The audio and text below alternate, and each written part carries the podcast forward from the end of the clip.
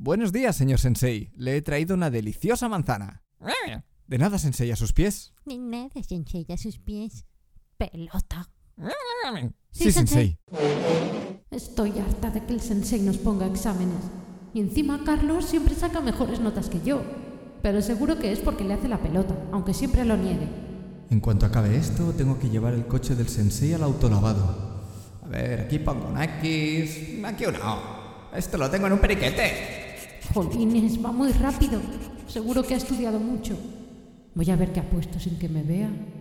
X, X, X, O. Me encanta hacer quinielas. A ver si me toca. Lo tengo todo mal.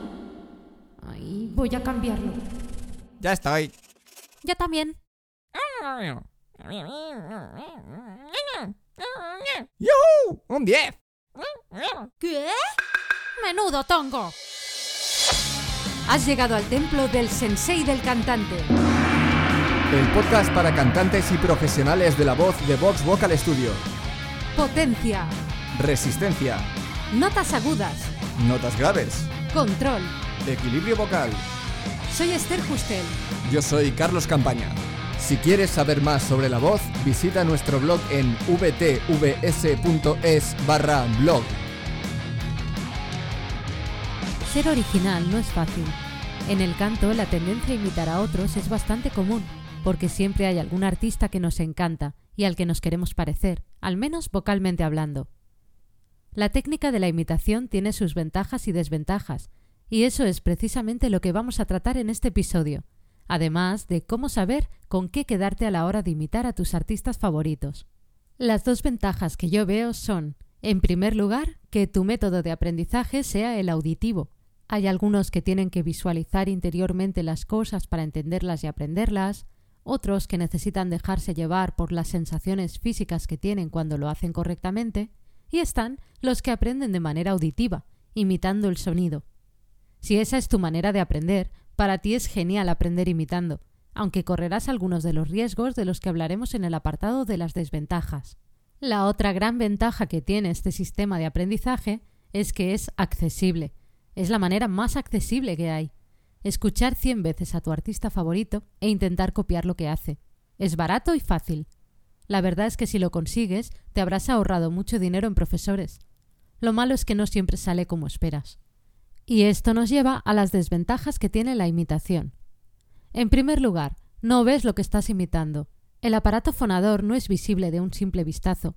Necesitarías rayos X para ver lo que está pasando, y la pega es que los humanos aún no los hemos desarrollado. Entonces, a ti te puede parecer, por ejemplo, que tu artista favorito está apretando los músculos del cuello para cantar, y tú haces lo propio, arriesgándote así a sufrir daños vocales. En segundo lugar, hay diferentes tipos de voz y la tuya puede o no coincidir con la de tu artista favorito. Fíjate, si ya entre chicos y chicas las voces son distintas, dentro del mismo género también hay diferencias. Hay voces más agudas y voces más graves. Esto significa que a una voz más aguda, una nota X se le va a escuchar más parecida a la voz hablada que a una voz más grave. Si el que tiene la voz más grave intenta cantar más parecido a la voz hablada, va a forzar su voz, porque lo que para la voz aguda es voz mixta, para la voz grave puede ser voz de cabeza. En tercer lugar, cada voz es diferente. Y ya no hablo del tipo de voz, sino del timbre. Suponiendo que vuestras voces sean parecidas en cuanto a tono, aún habrá diferencias en cuanto a timbre. Si quieres imitar el timbre de otra persona, es probable que modifiques tus resonadores para intentar parecerte a él o ella. Y para modificar tus resonadores, es más que probable que tenses parte de tu aparato fonador que no deberías tensar, lo que también te puede generar problemas vocales.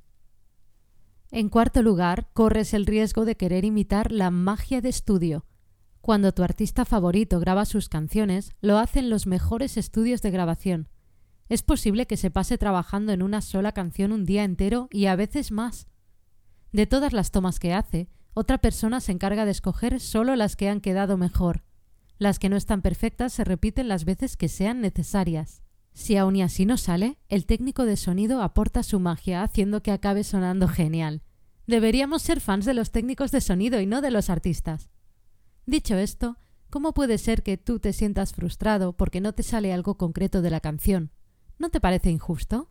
Tu artista favorito ha tenido un día entero o más para hacer esa canción, y tú te obligas a que te salga igual sin haber trabajado nada en ella?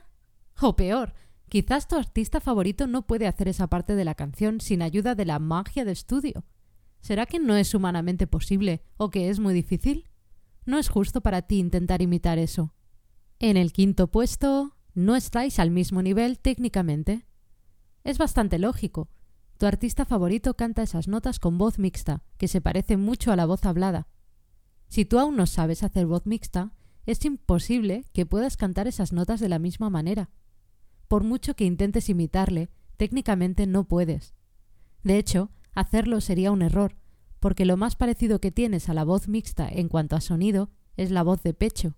Y si cantas esas notas en voz de pecho, o bien desafinarás o bien te dañarás la voz. Y aunque te parezca mentira, también puede ser al revés. Es posible que tú lo hagas mejor técnicamente que tu cantante favorito. Si le imitas, vas a retroceder en tu evolución, porque tú cantarías esas notas con voz mixta, pero como suenan a voz de pecho, vas a intentar que suenen igual, poniendo en riesgo tu voz. En sexto lugar, tu voz no suena igual a como tú la escuchas.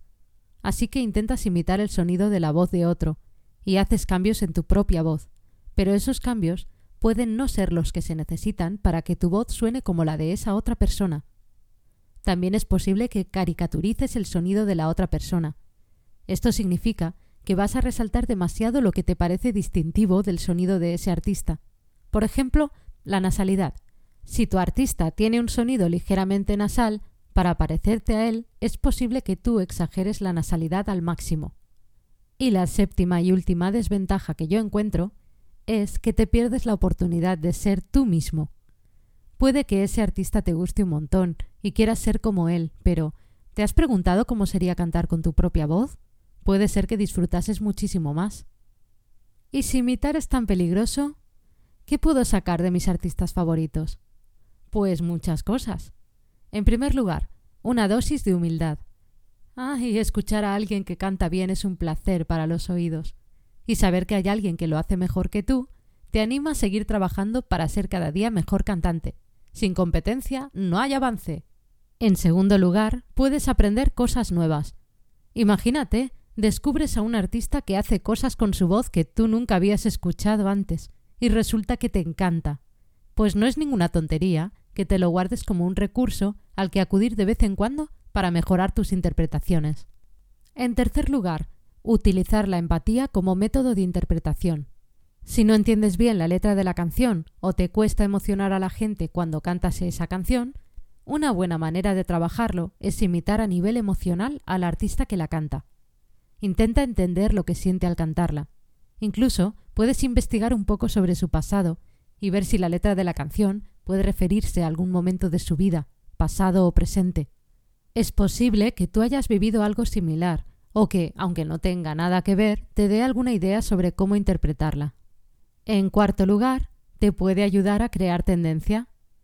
Puede parecer contradictorio, pero si no tienes ni idea de qué género musical te gustaría cantar, probar muchos te puede llevar a la respuesta correcta. Porque quizás tu estilo favorito para escuchar sea el rock, pero se te dé genial cantar tangos. Sinceramente, no sé si está inventado y es lo primero que se me ha ocurrido, pero ¿por qué no probar a cantar el estilo del tango en una base rockera? Y en quinto y último lugar, no solo tienes que quedarte con la imitación de la voz, puede que te cueste mucho moverte por el escenario y conectar con el público. Ver conciertos de tus artistas favoritos puede ayudarte mucho con eso. No tienes que calcar sus movimientos, pero sí quedarte con cosas que ellos hagan que tú también te veas haciendo que vayan contigo. Es importante que vayan contigo, para que no queden antinaturales. Aunque como siempre, si las quieres hacer aunque no vayan contigo, si las practicas mucho, al final conseguirás que sean más naturales para ti. Y hasta aquí el episodio de hoy. Gracias por escucharnos. Si te ha gustado y quieres más, hazte fan del sensei. Únete a nuestra comunidad de cantantes para aprenderlo todo sobre la voz Visita vtvs.es barra sensei-fan